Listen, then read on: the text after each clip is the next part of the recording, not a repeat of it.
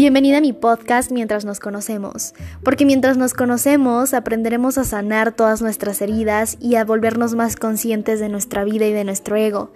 Mientras nos conocemos aprenderemos a ser más conscientes y a elegirnos sobre todas las cosas. Aprenderemos a aprender y a desconstruirnos. Aprenderemos a merecer y a querer merecer. Aprenderemos a sanar nuestras relaciones y nuestras heridas y sobre todo viviremos más conscientes y más felices. Bienvenida al podcast.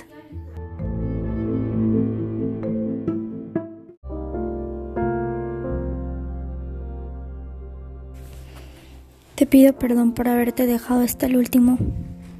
Te pido perdón por no haber luchado por ti. Te pido perdón por no haberte ido a abrazar cuando lo necesitaste. Te pido perdón por haber permitido que pasaran sobre ti por haberte dejado en un rincón sola, en la oscuridad, mientras yo creía que tenían que hacerme feliz. Te pido perdón por no haberte notado esa noche que me pedías a gritos que pasara, que parara, por no haber notado tus señales de auxilio y todas las noches que lloraste en silencio, por todas las veces que me gritaste que estabas ahí y yo no quería notarlo. Te pido perdón por haberte olvidado, por creer que el amor y la felicidad la encontraría afuera. Te pido perdón y te prometo no volver a irme. Te amo. Esto lo escribí para mí, porque muchas veces creemos estar enojados con, lo de, con los demás, con lo que nos hacen o con cómo nos hacen sentir. Pero a veces, sin darnos cuenta, ese enojo y ese resentimiento es hacia uno mismo por haber permitido que nos trataran así, por habernos olvidado que el amor más puro y sincero que podemos encontrar es el nuestro. No hay nada más sincero y nada más bonito que puedas darte amor a ti, que te pongas primero. ¿Sabes?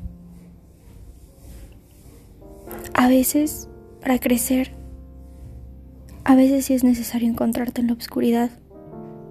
Y no porque sea necesario sufrir, sino porque te hace recordar que absolutamente nada de afuera es tan poderoso como lo de adentro.